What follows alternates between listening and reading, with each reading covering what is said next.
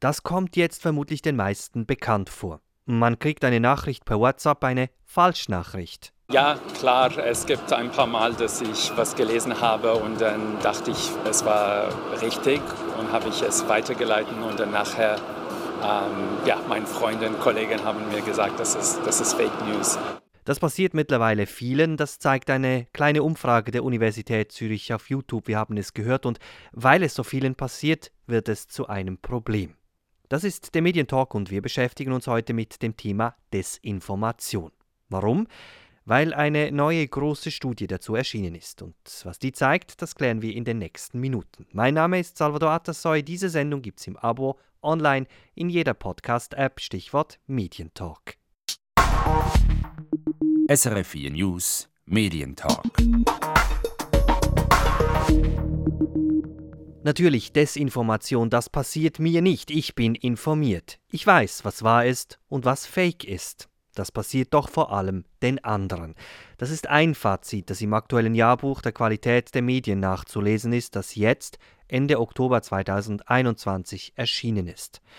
Das FÖG, das Forschungsinstitut Öffentlichkeit und Gesellschaft, ein Zentrum der Universität Zürich, das auf Medienforschung spezialisiert ist, versucht jedes Jahr den Zustand der Medienlandschaft Schweiz zu erfassen mit gewissen Schwerpunkten. Im Prinzip sagt dieses mehrere hundert Seiten dicke Buch viel darüber aus, wie gesund die Medien in der Schweiz sind, wo es Probleme gibt oder wo Probleme entstehen könnten. Da das Buch nun schon seit mehr als zehn Jahren jährlich erscheint, lassen sich auch Vergleiche ziehen. Man kann also zum Beispiel schauen, wie sich die Corona-Berichterstattung im Vergleich zum letzten Sommer weiterentwickelt hat oder ob sich in Bezug auf den Frauenanteil in der Berichterstattung etwas markant verändert hat. In den kommenden Minuten schauen wir uns hier die wichtigsten Befunde an mit zwei Hauptautoren der Studie. Zum einen mit Marc Eisenecker, er ist Direktor des FÖG, und mit Daniel Vogler, er ist der Forschungsleiter. Anschließend würde ich dann gern noch einen kleinen Vergleich ziehen mit Deutschland, um aufzuzeigen, wie sich die Situation in der Schweiz in den kommenden Monaten entwickeln könnte. Denn in Deutschland hat sich die Situation noch etwas stärker akzentuiert als hier bei uns. Dazu mehr dann in ein paar Minuten. Jetzt zurück zum Jahrbuch Qualität der Medien. Zu Beginn der Pandemie ist die Nachfrage nach Information enorm gestiegen. Wir erinnern uns, die meisten Newsportale hatten extrem hohe Zugriffszahlen und eine Zeit lang sah es so aus, wie wenn der Informationsjournalismus in der Gesellschaft noch wichtiger werden würde als bisher. Wie also hat sich das im vergangenen Jahr entwickelt? Ich bin ans Vög nach Oerlikon gefahren und habe bei Mark Eisenegger nachgefragt. Ja, also dieser Corona-Bump ist schon wieder ein bisschen äh, zurückgegangen. Also da war wirklich die, die Nutzung sehr intensiv, auch, auch bei Leuten, die jetzt nicht unbedingt journalistische Quellen stark nutzen. Das ist eindeutig zurückgegangen. Zum Beispiel Fernsehnutzung ist zurückgegangen, insbesondere auch Printnutzung ist wieder zurückgegangen und generell nimmt online weiter zu. Aber das ist so, der Journalismus wird nicht mal ganz gleich stark genutzt, wie das in dieser Hochphase letztes Jahres äh, der Fall war. Sie haben dann eine Untersuchung gemacht beim. Es kam dann schnell die Kritik auf, die Medien seien zu wenig kritisch, zu staatsnah, staatstragend, solche Dinge. Herr Vogler, Sie haben ja auch mit untersucht. Die Studie erschien im Sommer 2020, jetzt haben Sie die wiederholt. Wie hat sich die Situation seither entwickelt? Also ist man kritischer geworden? Also zuerst muss man einmal sagen, dass auch unsere erste Studie hat das nicht bestätigt, dass die Medien irgendwie den Behörden nachschreiben, sondern auch in der ersten Welle gab es schon auch Kritik an den behördlichen Maßnahmen und diese Kritik blieb und was äh, zurückging, also was fast nicht mehr vorhanden war, war dieses Affirmative, dieses einfach den Behörden nachschreiben. Das haben wir in der Studie gezeigt. Das hat ganz klar abgenommen von 6% auf äh, eigentlich 0%. Also man kann sagen, dass die Medien hier in ihrer Kritikfunktion am Aktion der Behörden nachkamen. Dann gab es ja diese Kritik, dass vor allem Wissenschaftler, also Männer, zu Wort kamen und dann auch noch so aus den gleichen Kreisen, nämlich immer so in diesem medizinnahen Umfeld. Hat sich das irgendwie verändert? Das ist gleich geblieben. Wir haben in unserer Studie auch darauf einen Fokus gelegt. Vielfalt bleibt die Problemzone der Corona-Berichterstattung. Expertinnen und Experten aus der Medizin dominieren die Berichterstattung.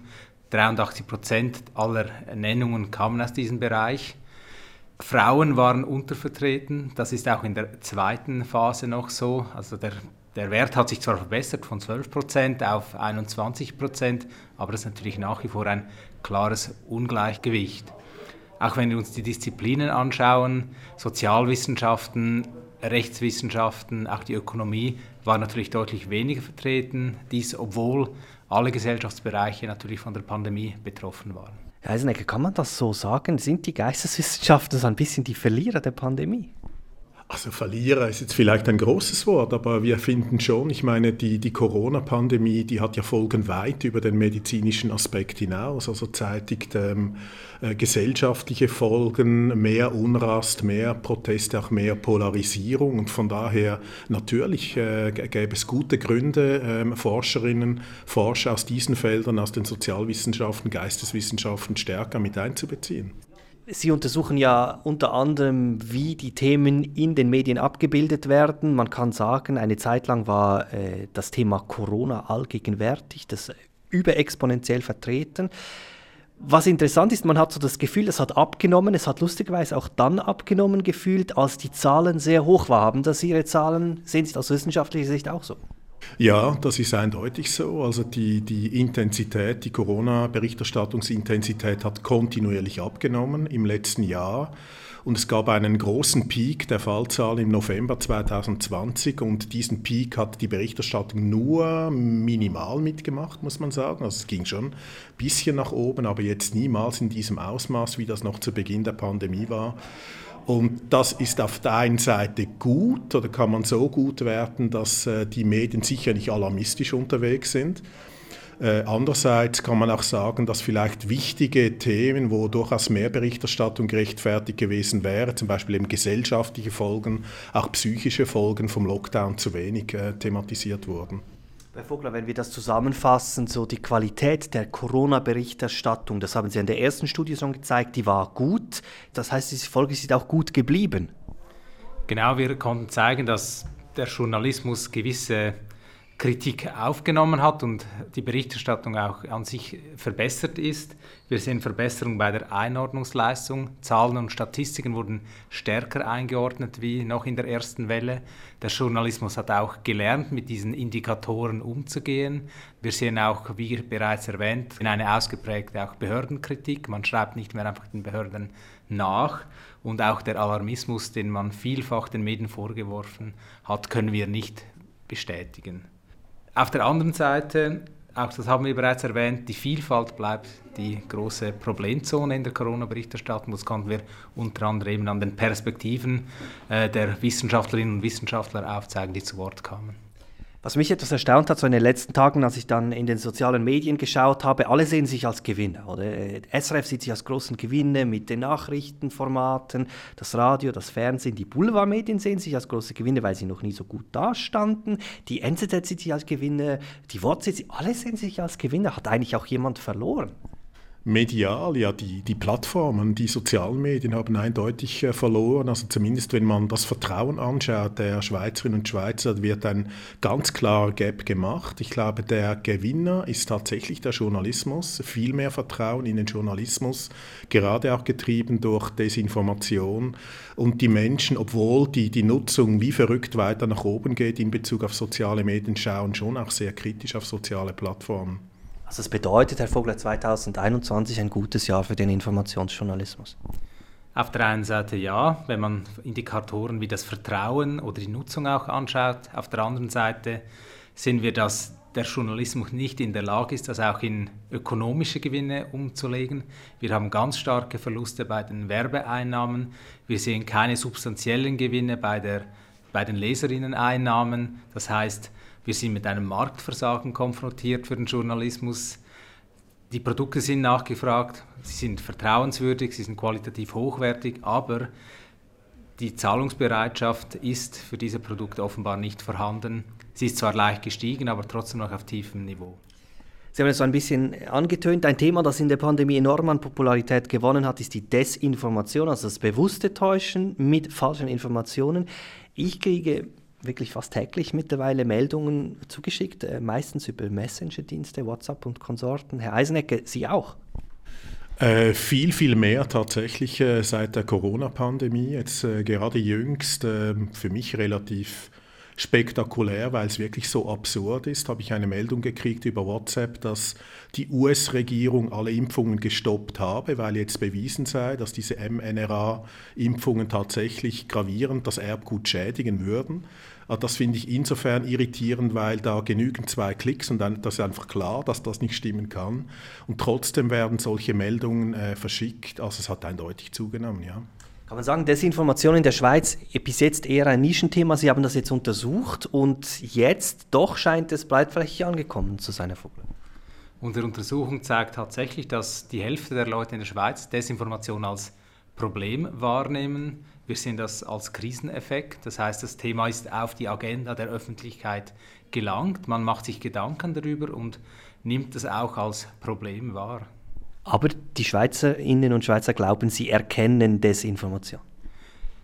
Grundsätzlich ja. Äh, hier spielt eine interessante äh, sozialwissenschaftliche Größe eine Rolle, der Third-Person-Effekt. Also man schätzt die eigene Fähigkeit als sehr groß ein, Desinformation zu erkennen. Und das Problem sind immer die anderen. Man traut den anderen nicht zu, das zu erkennen. Und unsere Daten zeigen auch, je weiter entfernt man quasi im Netzwerk ist, desto eher glaubt man, dass diese Leute das Problem sind. Also den Leuten aus der Familie, da denkt man, die können das auch noch. Dann kommen die Kollegen bei der Arbeit und am Schluss kommen dann die gewöhnlichen Bürger, die man vielleicht eben nicht kennt. Also es ist ein typischer Third-Person-Effekt, der hier spielt. Was heißt jetzt das, Eisenecker? Überschätzen wir uns oder unterschätzen wir die anderen?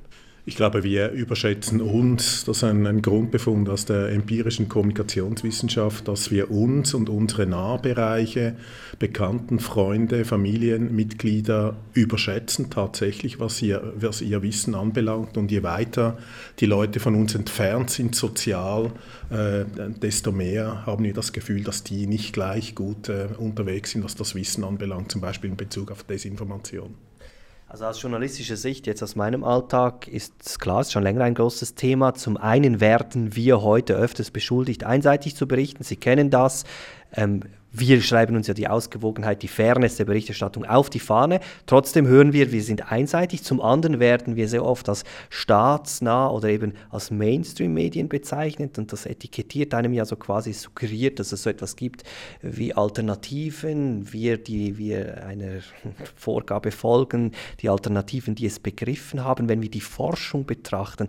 Ein Ergebnis zeigt ja, wenn man nach den Urheber Innen und Urhebern dieser Desinformation fragt, und das hat mich doch auch erstaunt, dann werden zum einen Akteurinnen, Akteure angegeben, klar, aber eben auch äh, Journalistinnen und Journalisten. Woher kommt das? Ja, so der Grundbefund ist mal, dass die Menschen, wenn es äh, darum geht, Urheberinnen zu nennen, deutlich mehr individuelle Akteure nennen, also einzelne Aktivistinnen, einzelne äh, Politikerinnen auch einzelne Journalistinnen, aber die kommen doch deutlich weniger häufig vor als Ursachen, als Urheberinnen. Also 60 Prozent bei den politischen Aktivistinnen und äh, nur zu 30 Prozent individuelle Journalistinnen. Jetzt kann man sagen, ja, das ist immer noch viel. Ich glaube, das ist auch ähm, getrieben von sag mal, anekdotischer Evidenz. Wir alle kennen vielleicht den oder die Journalistin, wo wir sagen, ähm, die verbreiten vielleicht da und dort auch mal äh, nicht so äh, stimmige Informationen und glaube, das wird dann überbewertet, wenn man die Leute befragt. Der Grundbefund ist aber, dass der Journalismus insgesamt nicht als primäre Quelle ähm, für Desinformation genannt wird. Sie haben gesagt, die großen Verlierer sind die Plattformen, die sozialen Medien. Jetzt ist es aber doch so, dass beispielsweise bei YouTube dieser Videokonsum hat extrem zugenommen während der Pandemie. Muss man vielleicht sagen, diese sozialen Medien jetzt in Bezug auf Desinformation, wir haben die Kraft und die Wirkung dieser sozialen Plattformen, haben wir das unterschätzt? Ich glaube, ein Stück weit ja, würde ich das so, so unterstreichen. Ich glaube, umgekehrt, wir haben die positive Wirkung äh, des Internets und der sozialen Plattformen überschätzt. Also das ist auch interessant. Übrigens auch die, die Kommunikationswissenschaft hat äh, als, äh, mal zunächst als das Internet ähm, äh, groß wurde, dann kamen die Weblogs, jetzt am Schluss die sozialen Medien, systematisch eigentlich gehofft, dass jetzt so ein, ein großer Schub Demokratie kommt. Und heute sind wir ein bisschen ernüchtert, dass wir sehen, dass soziale Plattformen natürlich jetzt der Zivilgesellschaft vielleicht besser eine Plattform verschaffen, aber es führt auch zu mehr Polarisierung, zu mehr Hassrede, zu mehr Desinformation. Das sind Dinge, die wir tatsächlich so beobachten können. Herr Vogler, Ihrer Ansicht nach auch, haben wir die Entwicklung hier etwas unterschätzt? Waren wir zu naiv? Wahrscheinlich war man ein bisschen blauäugig. Ich denke, aber die Gesellschaft hat auch gelernt, Mark Eisnecker hat ja gesagt, ähm, die Verlierer sind die Plattformen, das kann man wahrscheinlich aus Nutzungsperspektive nicht sagen, aber es ist schon so, also die Reputation dieser Unternehmen hat gelitten. Es gibt zunehmend regulatorische Bestrebungen, dass, dass das eingeschränkt wird, dass diese stärker in, in die Verantwortung genommen wird, werden. Das ist schon auch ein Zeichen dafür, dass man gelernt hat und vielleicht ein bisschen zu euphorisch war, das einfach quasi dem freien Markt zu überlassen, der das schon regeln soll. Also es, es hat die Perspektive gewonnen, dass das Infrastrukturen sind, die unsere Gesellschaft mitprägen und dass die halt einfach in privater Hand sind und, und schwierig zu regulieren sind, ist schon etwas, dass man eine, eine Problemperspektive, die zugenommen hat. Jetzt gibt es ja eine Entwicklung, die hier der ganzen Sache einen Strich durch die Rechnung macht, nämlich diese Messenger, die sind ja abgekoppelt quasi von der öffentlichen Kontrolle. Das ist äh, eine, eine private Konversation, die sind ja oft auch verschlüsselt und geschützt die hat ja wahnsinnig zugenommen. Ich nehme an, Herr Eisenegger, Sie haben das äh, per, per, WhatsApp oder per Signal bekommen, diese äh, Desinformation. Da kann man ja nichts machen. Genau, das ist ein Riesenproblem. Äh, ich habe es tatsächlich über WhatsApp gekriegt. Ich kriege auch ähm, äh, dubiose, krude Meldungen über Telegram. Ich bin da auch äh, mit drauf. Es ist ein Problem tatsächlich. Wir sprechen hier von privaten, halbprivaten Plattformen ein Riesenproblem, dass diese Plattformen oder die Diskurse, die da stattfinden, viel weniger der öffentlichen Kontrolle ausgesetzt sind. Ist auch ein ungelöstes Problem, wie wir damit umgehen sollen. Ich denke, eine Antwort müsste, könnte sein, dass der Journalismus, nicht nur der Journalismus, aber der Journalismus auch auf diesen Plattformen tatsächlich stärker präsent ist und versucht auch da dagegen zu halten. Dann kommen wir irgendwann wieder auf die Nachrichtenkompetenz der Menschen zu sprechen, nämlich können sie das einordnen, können sie einschätzen, was ist hochwertig, was nicht, was ist Desinformation, was nicht. Wie sehen Sie diese Nachrichtenkompetenz? Wie wichtig ist die?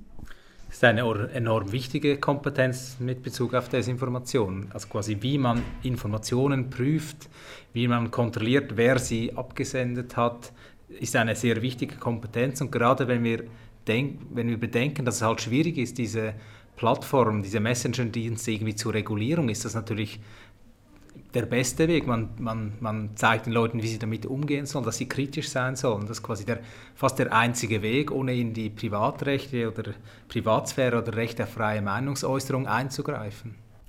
Wenn ich den Diskussionen jetzt rund um das Jahrbuch so zugehört habe in den letzten Tagen, ist mir etwas aufgefallen, nämlich, dass die Journalistinnen, die Journalisten, die haben ja eine Grundkompetenz eben beispielsweise diese Nachrichtenkompetenz, das Einordnen, das Recherchieren, solche Dinge.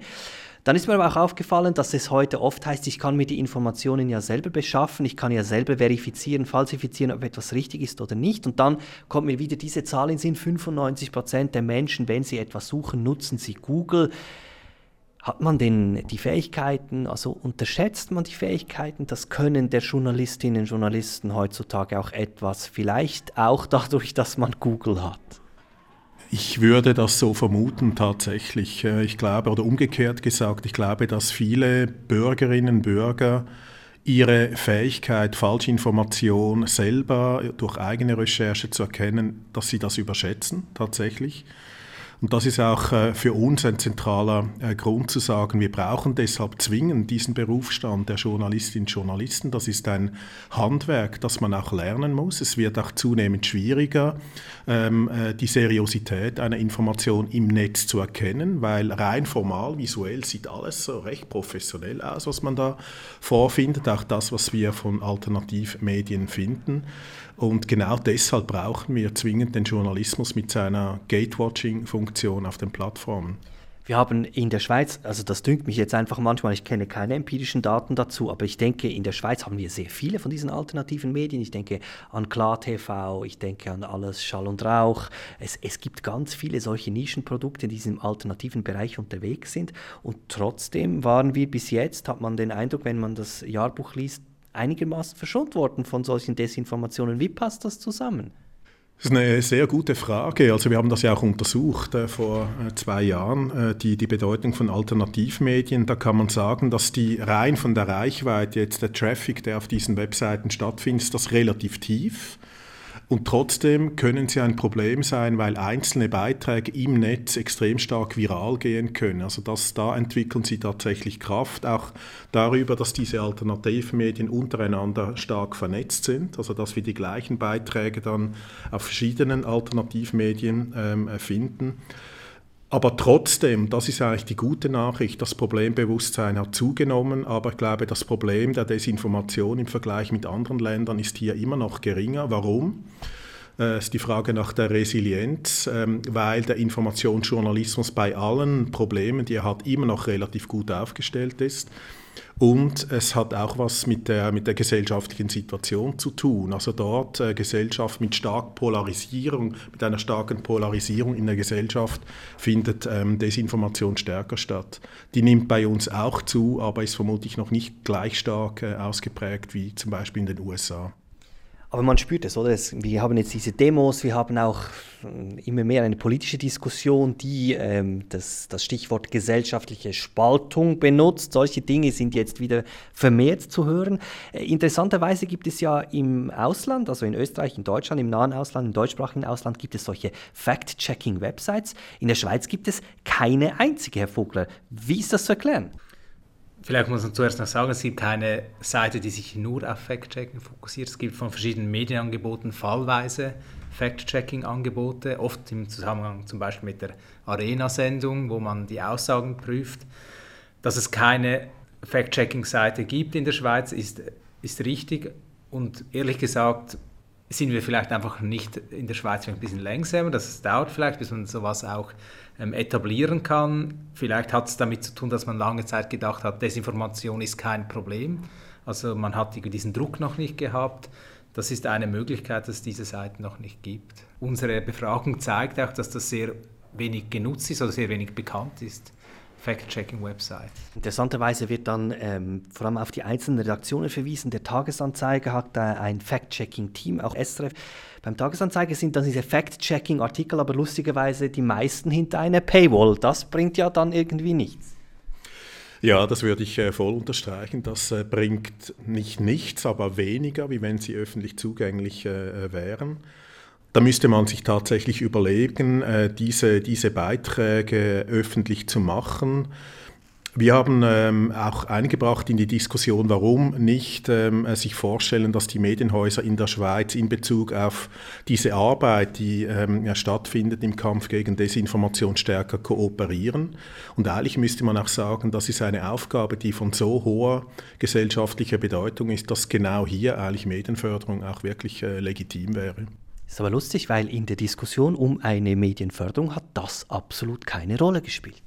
Noch keine Rolle gespielt, aber das kommt vielleicht noch. Wenn Sie jetzt gucken, es gibt ja diverse Neugründungen. Mittlerweile werden wir fast überhäuft. Es gibt wirklich alle halbe Jahre so ein, ein Schub von neuen Medien. Und trotzdem, diese neuen Medien, die versuchen, Nischen zu besetzen, bei denen ist das absolut kein Thema. Das ist so. Ähm, es ist die Frage, ob das ein Geschäftsmodell äh, sein könnte sind wir kritisch, skeptisch, dass ich das rechnen kann. Ähm, äh, man kann das sicherlich nicht mit, äh, mit Werbegeldern finanzieren aus äh, Gründen der, der Glaubwürdigkeit. Dann bleibt noch die Zahlungsbereitschaft. Ist unklar, ob die, die Nutzerinnen und Nutzer dafür bezahlen würden.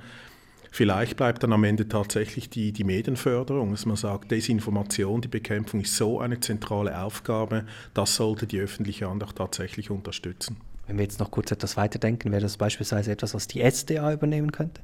Ja, absolut. Sehr gute Idee. Mhm. Sagt Marc Eisenecker, er ist Direktor der Stiftung VÖG, also des Forschungsinstituts Öffentlichkeit und Gesellschaft.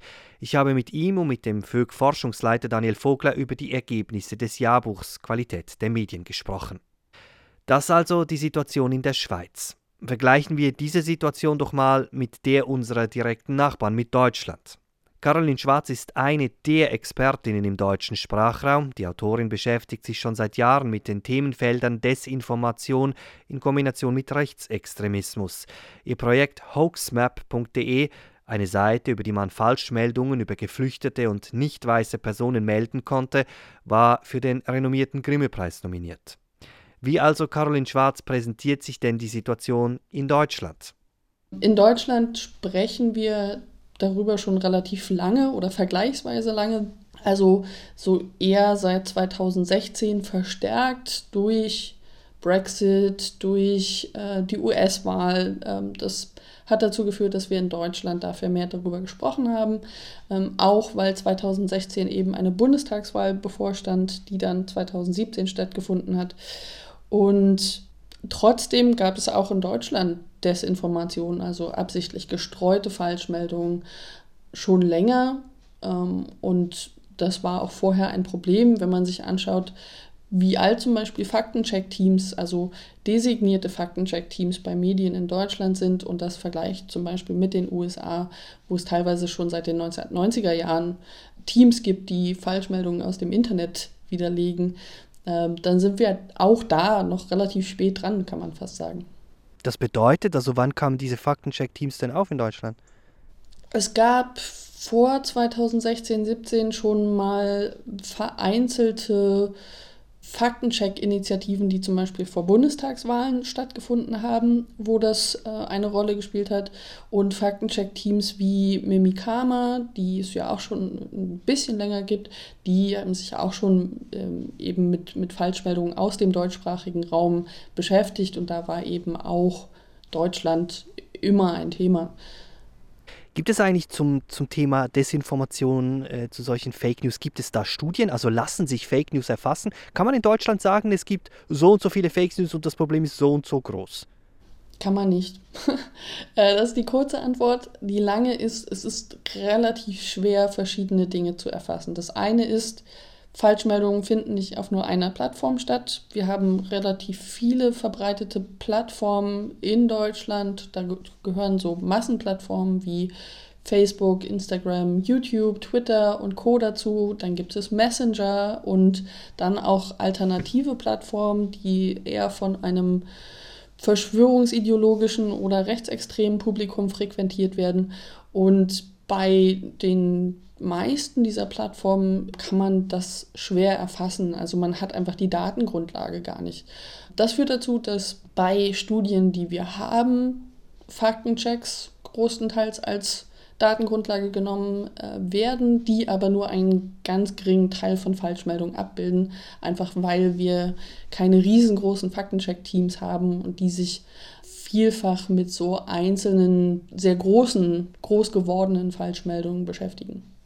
Gut, okay, also es gibt keine wirkliche Datengrundlage, aber so jetzt gefühlt ähm, hat man, oder habe ich jetzt das in Deutschland vor allem so um die Bundestagswahl äh, jetzt vor ein paar Wochen wahrgenommen. Wie sieht es bei Ihnen aus? Also haben Sie das Gefühl, das hat jetzt zugenommen oder war das immer schon so?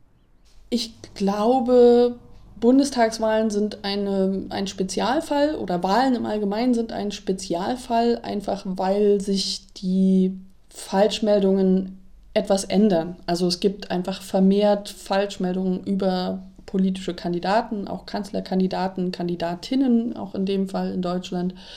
Und da gibt es vermehrt auch einen, einen Blick drauf. Also wir sprechen einfach immer vor Wahlen über Desinformation, einfach weil man denkt, Desinformation beeinflusst Wahlen. Grundsätzlich kann man aber sagen, gerade die fast zwei Jahre der Pandemie haben äh, gezeigt, wie wahnsinnig viele Falschmeldungen im Internet kursieren können, ohne dass irgendeine Wahl bevorsteht. Und ähnliches haben wir in Deutschland auch schon 2015, 2016 gesehen, eben im Zuge des Flüchtlingszuzugs nach Deutschland, wo auch massiv Falschmeldungen über Geflüchtete und Asylsuchende und eigentlich alle möglichen nicht weißen Personen verbreitet wurden. Sie beobachten ja das Ganze schon ein paar Jahre. Sie haben 2017 ja schon auf solche Trollattacken aufmerksam gemacht. Könnten Sie jetzt einen Vergleich ziehen und sagen, das hat sich jetzt in vier Jahren verändert? Die Akteure sind seit 2017 vielleicht anders geworden oder sind neue dazugekommen. Das heißt, wir hatten 2017 einerseits rechtsextreme Akteure, auch organisierte Akteure, die sich einmischen wollten, teilweise auch eingemischt haben in den Wahlkampf und zusätzlich die Befürchtung, dass eben ausländische Kräfte, darunter vor allem Russland, sich einmischen in den Wahlkampf. Das gab es auch dieses Jahr wieder, also die Angst vor russischer Einmischung. Es gab Hacking-Angriffe auf äh, politische Parteien, aber auch einzelne Politiker und Politikerinnen. Zusätzlich haben wir aber eben noch teilweise erwachsen aus der Pandemie äh, verschwörungsideologische Akteure, die deutlich sichtbarer waren und die eben auch Verschwörungserzählungen und Falschmeldungen verbreitet haben. Und wir haben eine Partei gehabt, die sich im Zuge dieser Proteste gegen äh, die Corona-Schutzmaßnahmen gegründet hat und eben auch in, im Wahlkampf aktiv war. Also es ist eigentlich breiter geworden, kann man sagen. Und es sind natürlich auch teilweise andere Themen, eben weil wir noch in der Pandemie stecken. Wie finden Sie eigentlich, reagieren so die großen Medientitel, also die öffentlich-rechtlichen AD, ZDF und die großen Verlage, äh, Springer, Spiegel, Gruner und Ja, wie, wie finden Sie, haben die jetzt auf Desinformationen reagiert in den letzten Jahren? Machen die das gut? Ich glaube, man kann die Frage gar nicht so pauschal beantworten. Ich würde sagen, es gibt deutlich mehr Sensibilisierung inzwischen. Das kann man schon so konstatieren.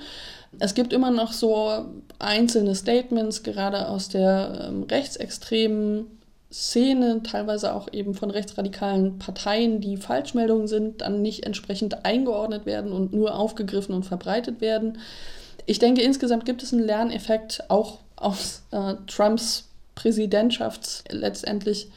Aber man kann immer noch mehr machen und was ich glaube, was ein Problem ist, was wir in den nächsten Jahren sehr vermehrt haben werden, was wir schon haben, worauf wir nicht genügend vorbereitet sind und auch die Verlage nicht, ist ähm, das Thema Klimawandel und Desinformation, Klimawandelleugnung. Das ist jetzt groß und das wird größer und darauf müssen sich Verlage, ähm, Presseorgane einfach einstellen.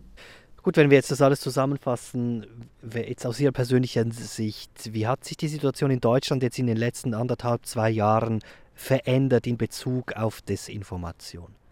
Wir haben in Deutschland vermehrt über medizinische Desinformation gesprochen, das kann man sagen. Also äh, wo man vielleicht zum Beispiel auch Impfgegner, die ihre Gegnerschaft auf Falschmeldungen fußen, das gar nicht so sehr in der Breite besprochen hat in Deutschland, ist das jetzt ein großes Thema. Das heißt nicht unbedingt, dass das dazu geführt hat, dass wir ähm, alle möglichen Strategien haben, um dem etwas entgegenzusetzen. Da könnte man in Deutschland deutlich mehr machen. Und ich glaube, da gibt es noch sehr, sehr viel Raum, um das aufzubauen, von der transparenten Information über Impfungen, die überall und leicht einsehbar ist, bis hin zu eben vorausschauendem Handeln. Also das heißt, dass man einfach, wenn man sieht, dass bestimmte Gefahren bestehen für Desinformation oder vermehrte Desinformation, dass man eben schon im Vorfeld Informationen bereitstellt und ähm, ja, antizipiert. Und da sind wir noch nicht gut genug in Deutschland. Und das ist ein großes Problem auch in vielen anderen Ländern auf der Welt. Sagt die Autorin Caroline Schwarz, ist Expertin für Desinformation, war in der Vergangenheit auch als Faktencheckerin etwa bei Korrektiv in Deutschland tätig. Das Jahrbuch Qualität der Medien wiederum gibt es übrigens gratis als Download. Dort kann man sich die Ergebnisse dann im Detail anschauen. Zu finden ist es auf der Homepage des FÜG. Das war der Medientalk. Danke fürs Zuhören. Mein Name Salvador Atassoy. Weitere Informationen online srf.ch-audio.